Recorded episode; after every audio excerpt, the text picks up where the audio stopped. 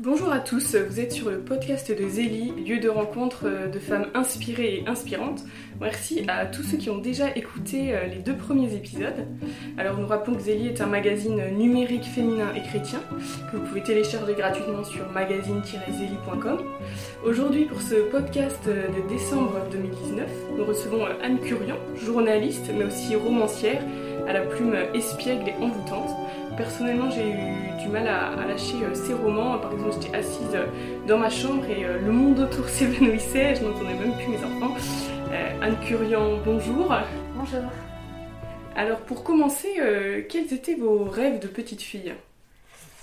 Alors mes rêves, mes rêves de petite fille, euh, j'en, avais un seul, un grand, grand, grand rêve. Dès que j'ai su lire en CP, je me souviens que dès, euh, le début de l'année, j'ai compris qu'on additionnait les, que les lettres formaient des mots et que qu'on pouvait lire des livres entiers. Je me suis plongée dans la lecture et j'ai lu très rapidement euh, les livres basiques et puis ensuite les quatre filles du docteur March. Et ça, ça a été la grande découverte de ma vie. Je me suis vue en Joe March écrivain célèbre. Et euh, j'ai plus pensé qu'à ça, à écrire. Et, je, et je, rêvais d'être euh, la comtesse de Ségur, je rêvais d'être euh, Louisa May Alcott, je rêvais d'être toutes les femmes qui, qui, qui, ont écrit des livres inspirants, les livres inspirants de ma jeunesse. Voilà, et c'est donc mon, seul grand rêve de petite fille. Et puis je l'ai oublié. Hein. Les années passant, j'ai fait mon collège, mon lycée normal. J'aimais les rédactions et tout ce qui était littérature, évidemment mais j'avais un peu perdu euh, ce, rêve que j'ai que j'ai retrouvé récemment en fait voilà à la trentaine en, recommençant à écrire en à écrire vous êtes euh, chrétienne aussi euh, comment avez-vous rencontré le Christ? Le Christ, alors au berceau, je, suis tombée dedans quand j'étais petite, comme on dit, hein, comme Obélix, parce que je suis née dans une famille catholique. Euh, avec des parents euh, pratiquants euh, qui, m'ont baptisé étant, enfant. J'ai fait mon catéchisme, j'ai toujours baigné là-dedans. On faisait la prière en famille le soir. C'était quelque chose qui faisait pas. Dieu faisait partie de notre vie quotidienne. Je dirais pas que j'ai eu un moment de conversion où je l'ai rencontré vraiment et où je pourrais raconter quelque chose de très fort émotionnellement parlant. mais je dirais que je le cherche. je cherche, je le cherche dans les petites choses de la vie. Je, je, je lui parle comme un ami. Après avoir euh, travaillé chez Immédia, vous êtes aujourd'hui euh, journaliste pour Zénith. Parlez-nous un peu de votre parcours professionnel. J'ai fait d'abord des études de théologie. Quand j'ai eu mon baccalauréat, euh, je, me suis demandé ce que je voulais faire dans la vie. Je ne savais pas trop. Par contre, il y avait des études qui m'attiraient, c'était la Bible. Je voulais approfondir, approfondir ma foi et rien ne m'intéressait d'autre. Donc j'ai suivi le parcours des séminaristes de Paris, en fait. J'étais euh, une laïque. On était quelques-uns, pas beaucoup, mais on était au, milieu des, futurs prêtres. Et à temps plein, donc pendant 5 ans. Et j'ai eu à la fin ce qui s'appelle un baccalauréat canonique. Mais pendant mes études, pour financer ma vie euh, parisienne, j'ai travaillé. Et j'ai eu la chance, l'immense chance, de trouver travail dans un journal. J'avais une fibre pour l'écriture, j'aimais écrire évidemment. J'avais euh, l'idée peut-être un jour de devenir journaliste et il se trouve que par des amis en commun, j'ai rencontré le directeur du magazine France Catholique, qui est un hebdomadaire, qui m'a embauché à temps partiel. Donc en même temps que mes études de théologie, j'ai commencé à faire des recensions de livres et puis des reportages et puis des interviews et comme ça j'ai mis le pied à l'étrier euh, pour mon travail de journaliste. Et puis de fil en aiguille, euh, j'ai été présentée à Zénith, connaissant l'italien et ayant un bagage théologique, j'ai été embauchée à une époque où ils recherchaient quelqu'un. Voilà. Et, et puis j'ai fait une interruption pour aller à Immédia, donc comme vous l'avez dit, qui est basée à Rome, parce qu'à Zénith on est en télétravail chez soi, on reçoit les nouvelles du Saint-Siège directement de chez soi. Et par contre, Immédia on est basé à Rome, on va au, bureau de presse du Saint-Siège. Ça a été une année extraordinaire à Rome. Et pour des raisons personnelles, j'ai dû revenir à Paris. Et là, j'ai été réembauchée à Zénith. Voilà pour mon parcours un peu, un peu chaotique, enfin un peu drôle.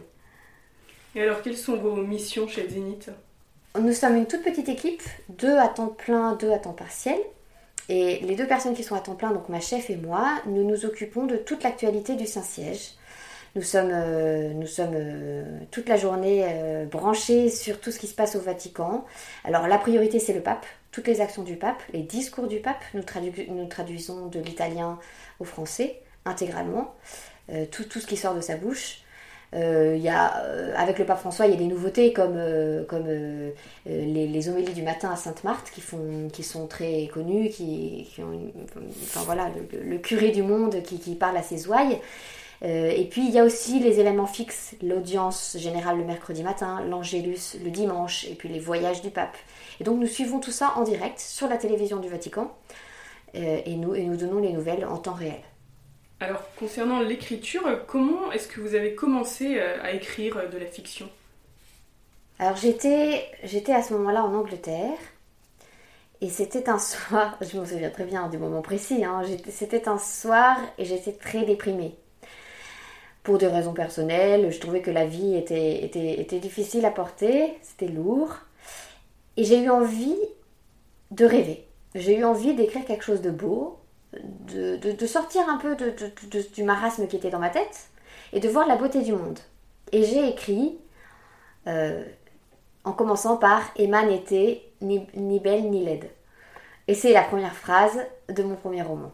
Et à partir de cette phrase-là, j'ai décrit ce personnage, j'ai décrit son, son, secret, euh, son amour secret, qui est tout le sujet du livre.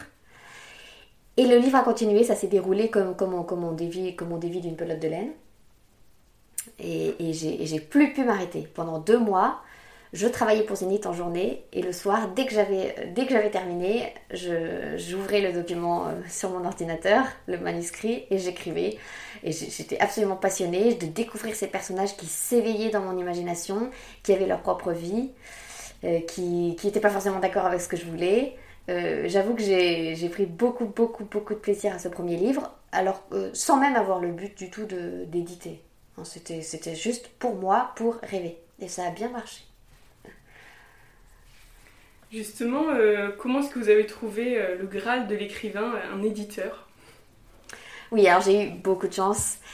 J'ai écrit à... Je me suis pas beaucoup foulée, hein. j'avoue que j'ai écrit à une dizaine de grands éditeurs, les classiques qu'on connaît tous. Mais euh, évidemment, j'ai visé un petit peu trop haut. Et puis, euh, je me suis dit, euh, en un deuxième temps, que mon livre avait quand même un terreau chrétien très ancré, un terreau chrétien très profond, et que du coup, je pouvais peut-être viser une, maison d'édition catholique, au cas où il fasse des romans. Je connaissais pas bien le milieu hein, des, des, éditions, vraiment, vraiment. Donc, j'ai un peu au hasard, j'ai écrit aux éditions de l'Emmanuel c'était c'était euh, c'était un coup de poker pour moi. Et je leur ai dit, euh, je suis journaliste à Zénith, euh, mais par ailleurs j'ai écrit un, manuscrit. Est-ce que ça vous intéresserait de le lire? Et ils m'ont répondu tout de suite, oui, oui, bien sûr, nous on publie, on, cherche à publier des romans.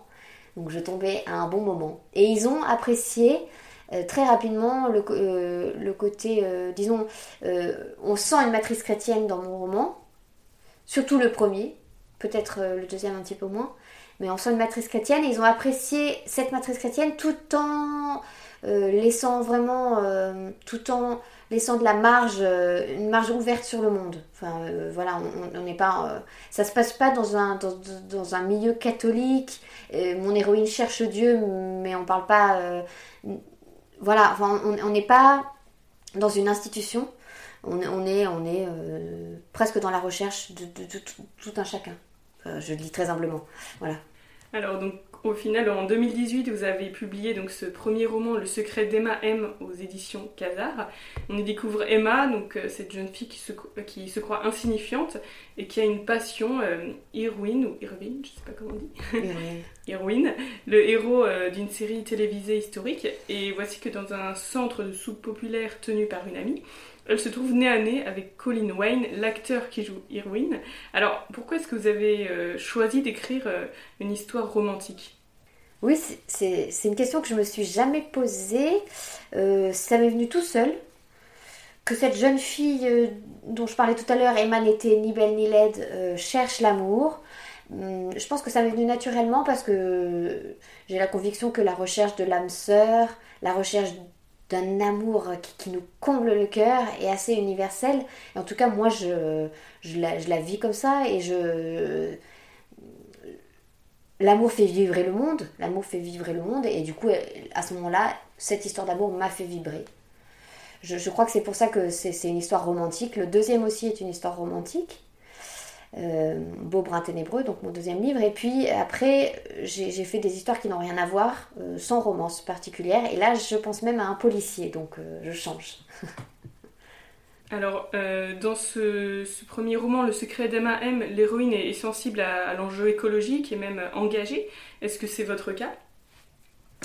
Oui, je suis très très sensible à, l'écologie. J'essaye dans mon quotidien de vivre de façon verte, on va dire, euh, outre de trier euh, les déchets évidemment comme tout le monde, hein, mais j'essaye euh, d'acheter le moins possible de déchets justement, d'éviter tous les plastiques, mais on, se noie un peu dans tout ce qu'il y a à faire et puis dernièrement, je me disais aussi que si ça devient trop absolu, si ça devient une deuxième religion, euh, ça prend le pas sur, euh, par exemple, les relations humaines. J'ai des amis qui viennent chez moi, euh, est-ce que je vais leur interdire d'arriver sans plastique? Ils m'arrivent avec un joli bouquet de fleurs entouré d'un film plastique. Bon ben, je crois que c'est le geste qu'il faut d'abord regarder. J'ai dû, revenir sur mes convictions, sur ma passion, un, petit, un petit peu trop exagéré peut-être qui voilà qui, j'étais devenue un petit peu intolérante. Et je pense qu'aujourd'hui il faut accepter euh, qu'on vit dans un monde où on pollue beaucoup. Et euh, accepter cette partie là tout en faisant plein d'efforts, on est d'accord, et tout en luttant pour euh, enlever, tous les plastiques, et ça viendra, ça viendra, j'en suis sûre. Mais à un moment, il faut l'accepter, il faut se dire que ben, on, participe à cette, à cette erreur humaine, et qu'on fait ce qu'on peut, mais qu'on est obligé de la porter aussi. En février 2019, vous avez sorti donc ce deuxième roman que vous évoquiez, Beau brun ténébreux. Donc cette fois, c'est l'histoire d'Edith, une jeune femme passionnée qui rêve euh, d'épouser un homme beau, brun et ténébreux. Euh, surtout pas, je cite, doux et mou, mais dangereusement ardent. Euh, c'est alors qu'elle vit un deuil douloureux. Alors, est-ce que par ce, ce, livre, vous avez voulu montrer quelque chose ou simplement raconter? Enfin, c'est une question que je me suis souvent posée concernant la fiction. Est-ce que l'auteur veut montrer quelque chose ou non? C'est vraiment le, la gratuité de, de l'histoire. Pour moi, en tout cas, j'ai l'impression euh, que, que je, ce que je veux simplement, c'est suivre des personnages et une histoire. Mais j'ai conscience aussi que quand on lit mes livres, euh, on peut se dire que je, que je veux donner des messages, même si je n'aime pas du tout ce mot, hein, mais que j'ai derrière un, fil directeur, euh, qui, qui, dit quelque chose, euh, qui donne une, morale, même si j'aime pas non plus ce mot. Mais je, pense qu'on peut le dire. Euh, même si c'est pas mon but quand j'écris. Pourquoi on peut le dire? Parce qu'il y a des choses qui passent de moi dans, tous ces personnages. Et moi, ben, je, suis quelqu'un qui cherche, je suis quelqu'un qui, veut prôner telle ou telle valeur, et ça se ressent dans mes livres. Je, pense que c'est ça. Mais, d'abord, quand j'écris, je, ris, je pleure avec, avec avec mes personnages. L'héroïne euh, de Beau Brun Ténébreux est animatrice en maison de retraite. C'est un métier rarement pratiqué euh, par le personnage principal d'un roman. Pourquoi ce choix? Ah, Pour deux raisons. D'abord parce que hum, je connais bien euh, le, milieu, étant donné que mon père est cadre infirmier dans une maison de retraite. Et je l'ai entendu souvent parler des problèmes des maisons de retraite, des, problématiques, disons, qui se posent. et j'y ai souvent réfléchi et puis une deuxième raison également parce que, euh, parce que je, plus, globalement, plus, pardon, plus globalement euh, dans la société, je me pose beaucoup de questions sur le vieillissement de la population, sur euh, le, la dissolution des liens familiaux qui fait qu'on ne peut plus accueillir chez soi euh, comme avant, euh, enfin, voilà, les, personnes âgées n'ont plus de place dans les familles aujourd'hui euh, parce qu'elles sont seules, bah, parce que la famille ne peut pas, et je jette la pierre à personne, hein. mais je, je, je, suis très préoccupée par ces questions-là, et j'entends parler de très très très belles initiatives, mais la question des maisons de retraite voilà, est, chère pour moi, et je rêve de, de, personnages comme de, de d'animateurs comme Edith, quoi, qui donnent tout ce qu'ils ont euh, pour, euh, pour que leurs dernières années soient belles et légères. Euh, et, il y en a beaucoup, heureusement, dans les maisons de retraite. Mais je, pense aussi que les personnes âgées portent, des. Enfin, que, le, que, les, que c'est pas si simple de tout quitter, de quitter son chez soi et de, de, passer ces dernières années dans une toute petite chambre entourée d'autres personnes et prise en charge par des inconnus. Alors en avril 2019, cette fois c'est La paroisse était presque parfaite que vous avez publié chez Casar. C'était un, vrai succès, enfin c'est encore le cas d'ailleurs, m'a confié votre éditeur, puisque là le livre qui est sorti il y a 6 mois s'est déjà vendu à 3500 exemplaires. Vous y racontez une paroisse qui euh, a pour euh, curé le père Luc Le Goff et qui se lance dans un grand projet missionnaire, mais tout ne se passera pas euh, comme prévu. Qu'est-ce qui vous a inspiré pour écrire ce roman? Oui, alors c'est une commande de mon éditeur. J'ai pas choisi le thème. Euh, même si l'histoire, euh, je l'ai conçue intégralement, mais euh, mon, éditeur voulait écrire sur une paroisse qui chercherait à évangéliser. Et puis, ils ont tourné beaucoup d'idées dans leur tête, ils ont fait des, des, réunions autour de table de travail, et puis au bout d'un moment, ils se sont dit, en fait, on n'y arrive pas, confions ça à quelqu'un qui aime écrire. Donc, ils m'ont demandé. Et j'avoue qu'au début, ça m'a pas enchanté. Je me suis dit, enfin, que, je veux dire, moi, j'aime rêver, comme, je vous l'ai déjà dit donc, euh, quand j'écris. Et ça ne me faisait pas trop rêver d'écrire sur une paroisse, à première vue. Euh, j'ai fréquenté beaucoup de paroisses dans ma vie et euh, on peut en rire, mais en rêver, j'en sais rien. Et puis, je me suis lancée dans l'aventure. J'ai commencé cette, histoire de, paroisse Saint-Hugues. Alors, j'ai beaucoup de, retours qui me disent Mais c'est ma paroisse dont vous parlez. Alors, je trouve ça très drôle euh, que vous me demandez ma source d'inspiration, franchement, il n'y en a pas. Parce que j'ai pas, j'imagine vraiment une nouvelle paroisse dans ma tête quand je l'écris. C'est aucune des paroisses dans lesquelles je suis passée. Mais par contre, oui, des, des, des, personnages par-ci par-là euh, qui ont des traits communs avec des gens que je connais et qu'on connaît tous en paroisse, il y en a. C'est vrai. Euh, sinon, pour toute l'histoire, ma source d'inspiration, c'est le pape François. Parce que je me suis, je me suis bah, étant, étant à Zénith, je suis un petit peu euh, ce qu'il fait dans les paroisses. Le, pape étant l'évêque de Rome, il va régulièrement visiter les paroisses de son diocèse à Rome. Et c'est le dimanche soir en général. Et il donne une homélie, il rencontre euh, divers, divers, branches de, la paroisse, il rencontre euh, les catéchistes et les enfants, les, les personnes âgées, les personnes aidées par Caritas, bon, il rencontre diverses réalités, et à chaque fois il parle. Et donc, en traduisant, je suis pétrie de tout, de tout ce qu'il donne comme conseil pour bien vivre en paroisse. Il y a des choses qui reviennent, des thèmes qui reviennent tout le temps. Donc, les grands thèmes en paroisse, euh, quand, le pape quand le pape François va en paroisse, c'est surtout arrêter les médisances. Et ça m'a beaucoup inspiré pour mon livre. Arrêter les médisances, derrière ça, il y a quoi Il y a aimez-vous les uns les autres. Euh, le pape n'invente rien. Hein. Mais vraiment, je me suis, euh, je me suis inspirée de ça. Euh, d'ailleurs, dans mon livre, à quelques endroits, on, parle du pape François et de, et de, et ce qu'il qui prêche, notamment quand il dit sortez.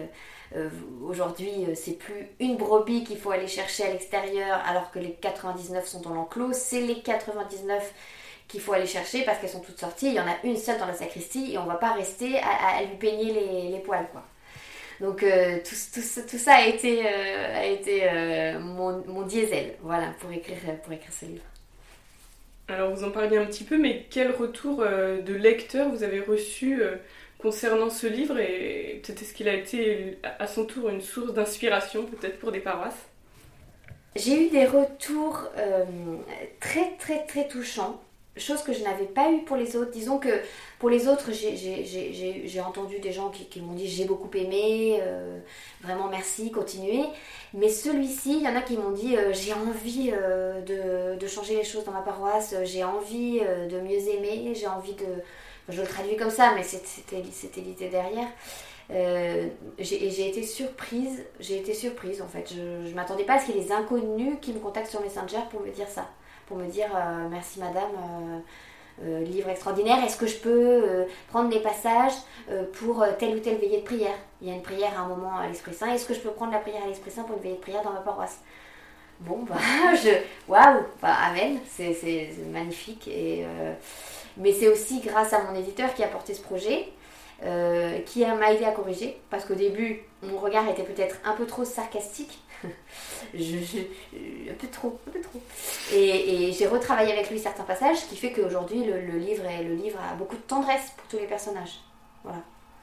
On retrouve en plusieurs de vos livres euh, l'idée d'amitié de proximité, par exemple dans Beaubrun ténébreux.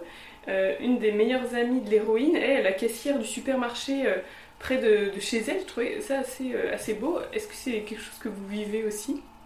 Oui, disons que moi je, suis prête à chaque instant dans la rue et dans les magasins à rencontrer ce que j'appelle des âmes sœurs. Le, mot était, peut-être un peu grand, mais je, je le prends chez, chez une écrivain que j'aime énormément, qui s'appelle Lucy Maud Montgomery qui a écrit euh, Anne, euh, Anne Shirley, des romans sur une petite orpheline rousse qui sont, qui, sont très connus, euh, qui, qui, ont donné lieu à, un film. Et puis elle a écrit d'autres romans. Moi, je suis une, fan absolue de, de cet auteur. Et donc son héroïne qui s'appelle Anne Shirley, elle cherche ses âmes sœurs. Et moi j'avoue que je, suis fan et je, fais pareil. Alors euh, il suffit d'un sourire des fois et on se dit euh, waouh, une âme sœur que je viens de croiser euh, dans la rue. Et puis j'aime si je peux en effet parler avec les commerçants, échanger les nouvelles. j'aime cette vie de quartier, même si même en étant à Paris j'arrive à la vivre. Et, je trouve que le monde est beau et que les gens sont, sont, magnifiques. Donc euh, oui, j'essaye de... Je, pense que c'est pour ça que mes héroïnes sont un petit peu comme ça. Alors, euh, quels écrivains vous inspirent Vos personnages en citent souvent? Oui, alors dans le premier livre, c'est Chesterton, qui est, qui est pas seulement écrivain, qui est philosophe, qui est théologien, qui est euh, journaliste, qui, qui, est, qui est à peu près tout ce qu'on peut l'être qui, a, une intelligence fulgurante, un grand, grand, génie, le prince du paradoxe. Enfin, on dit, on, sera jamais assez, on sera jamais assez dithyrambique pour lui, je trouve. Euh, c'est mon modèle. Et euh, lui, alors, je, lis une ligne et il peut me nourrir pendant trois jours. Je, je trouve extraordinairement dense et riche et tout ce que voilà tout ce qu'on peut dire sur, un être humain. Euh, et, mes personnages de, de, ce premier livre en, sont fans et, et, le citent régulièrement. Et je crois que ça a donné une tonalité au livre. un petit peu de remise en cause de, de tout ce qu'on a toujours dit, un petit peu parce que lui, il remet en cause tout. Euh, euh, toutes les banalités qu'on peut dire dans le quotidien, euh, il, va, il, va, il, va, il, va, réagir en disant mais pourquoi est-ce qu'on se contenterait de, de, dire ça parce que tout le monde le dit? Qu'est-ce qu'il y a derrière? Et souvent il nous dit et si derrière c'était pas le contraire? Extraordinaire, extraordinaire. Et puis il a l'humour anglais. Moi j'avoue que je suis fan de l'humour anglais. voilà, de cet humour légèrement ironique, légèrement grinçant, mordant. Euh, dans le deuxième livre, c'est C.S. Lewis, que j'aime beaucoup, qui est aussi drôle d'ailleurs, euh, dont j'ai pas mal de livres euh, de, réflexion. Je, je, je, trouve paisible, je trouve, je trouve que sa pensée est, lumineuse. Alors, est-ce que vous pouvez nous lire un extrait d'un de vos romans, puis nous expliquer ensuite pourquoi vous l'avez choisi? Alors, c'est un extrait de Beaubrun Ténébreux, où l'héroïne, la protagoniste principale, Edith, euh, vient d'écouter un concert de sa sœur Lizzie. Voilà. Edith sauta au cou de sa sœur, son aînée de deux ans. À 23 et 25 ans, toutes deux se ressemblaient beaucoup physiquement. De taille moyenne, fine et gracieusement cambrée, des cheveux bruns mi-longs aux reflets blonds et roux qui chatoyaient au soleil, des yeux noisettes, une élégance naturelle. Si leur visage était également avenant et délicat, Edith avait un nez plus retroussé et Lizzie avait deux charmantes fossettes au coin des lèvres. On pouvait dire que les deux sœurs étaient jolies. Cependant, Edith avait quelque chose en plus qui ressortait, son sourire. Il était magique. Lorsqu'elle souriait, non seulement son visage s'éclairait, mais il irradiait aussi jusqu'à son entourage. Tiens, les deux sœurs Stanley, commenta un ténor. Évidemment, on n'aurait pas pu deviner en le croisant dans la rue s'il était ténor ou baryton. Mais Edith le savait, elle connaissait tous les choristes car elle ne manquait aucun de leurs concerts à Grand City. Salut Benjamin lança-t-elle joyeusement. Une écharpe grise autour du cou, le jeune homme était blond, bien découplé, il avait l'allure vive et de grands yeux bleus où brûlait une flamme ardente. Ses confrères se moquaient ouvertement de sa carrière de chanteur, entreprise vaillamment en dépit de son physique de maître nageur et de son caractère de poète maudit. Benjamin Peters défiait la fatalité et Edith appréciait ce personnage hors norme.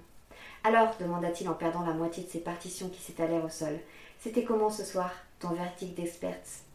C'était éclatant, s'exclama Edith. J'étais comblée, grandiose, sublime, on était au séjour des dieux. Edith ne connaissait ni la tempérance ni la tiédeur. Elle était toujours dans l'excès, elle prônait une façon de vivre pleinement, où elle s'aventurait sans réserve dans tous les sentiments qu'elle ressentait de plein fouet. Si elle obtenait quelque infime réussite, elle était exaltée. Chagrinée par des broutilles, elle envisageait dramatiquement de mettre fin à sa vie. Au moindre échec, aussi minime fut-il, elle était une veine, nulle, elle ne valait rien. Quiconque lui souriait ou la complimentait était un bienfaiteur de l'humanité. Quiconque la, quiconque la rabrouait était un criminel à incarcérer. Un ciel nuageux la contristait, un ciel pluvieux la désespérait, un ciel ensoleillé la ravissait. Edith ne connaissait, ne se contentait pas de goûter les émotions, elle les savourait et s'en repaissait. Merci euh, pour cette lecture. Qu'est-ce qui vous pousse à écrire? Le besoin, euh, le besoin d'exprimer euh, des choses que j'ai en moi, le besoin de rêver. L'écriture pour moi c'est une façon de, chercher le beau, de vivre le beau, c'est aussi, aussi thérapeutique. si je suis triste et que j'écris, si je me sens seule et que j'écris, je, vais mieux. C'est une façon de se d'exprimer tous ces sentiments-là euh, qui, qui parfois nous, nous, noient un peu. Euh, donc voilà, c'est une, une, façon de les sortir. Euh, puis l'écriture, c'est aussi rire, c'est aussi l'envie de rire, c'est aussi l'envie de, de, pleurer, de vivre toutes ces émotions. Je suis un peu comme mon héroïne Edith, j'ai envie de, de, vivre ces émotions à fond. Et l'écriture, c'est une manière pour moi de le faire. Comment est-ce que vous écrivez? Est-ce que c'est plutôt à l'ordinateur ou aussi à la main? Dans quelle ambiance?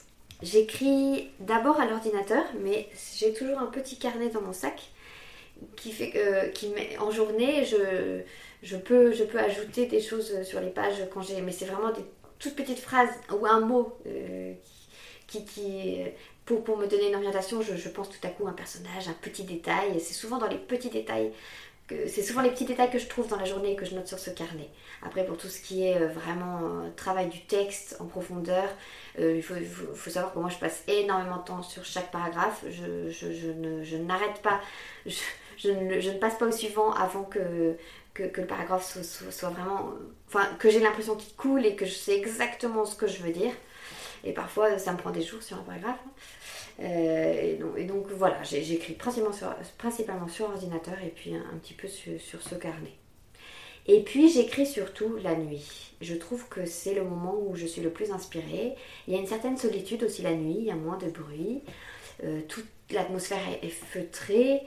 Euh, les lumières aussi, je vais les lumières tamisées chez moi.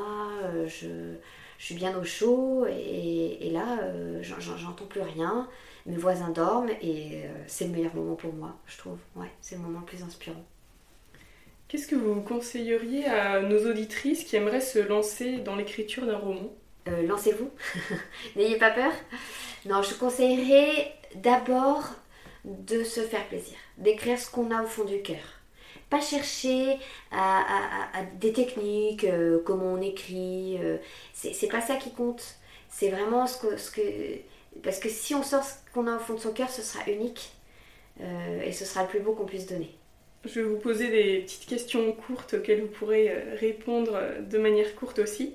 Le livre que vous lisez en ce moment? En ce moment, comme je suis dans l'écriture d'un roman, je lis, je lis pas, mais par contre j'ai un, un guide de conversation arabe-égyptien que je feuillette. Voilà, donc c'est plutôt, c'est plutôt une petite formation que je m'impose, mais je n'ai pas le temps de lire en ce moment. Euh, une sensation qui vous ressource Très belle question, une sensation qui me ressource.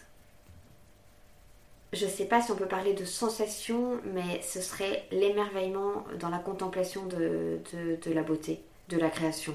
Je regarde euh, de, chez moi, je vois, euh, je vois des, arbres magnifiques et, et, ça, ça me ressource. Il n'y a rien qui me ressource plus que ça en fait. Que direz-vous à Dieu quand vous le verrez? Je lui dirais, euh, je lui dirais merci pour, le talent que tu m'as donné. Merci. J'espère que j'en ai pas fait n'importe quoi. Euh, je lui présenterai tout, ce que j'ai écrit, j'imagine. Parce que j'en suis. Pour moi, c'est le cœur de mon cœur. et j'ai souvent remercié Dieu en écrivant. Merci de pouvoir écrire. Je dis pas que je suis inspirée par l'Esprit Saint ou je sais pas quoi. Mais mais c'est un talent. Quand, on, peut faire de l'art, c'est un talent qui nous est donné et de pouvoir l'épanouir, euh, ben, c'est une grande grâce. Donc merci, je vous dirais merci. Merci à vous, Anne Courian, pour cette euh, belle conversation. N'hésitez pas, chers auditeurs et auditrices, à découvrir euh, le numéro de Zélie du mois de décembre 2019 qui a pour thème du dossier consacré parmi nous. celles qui sont consacrées dans le monde. Par ailleurs, vous pouvez rejoindre la communauté des lectrices de Zélie sur Facebook et Instagram. Merci à tous pour votre attention et au mois prochain pour un nouveau podcast.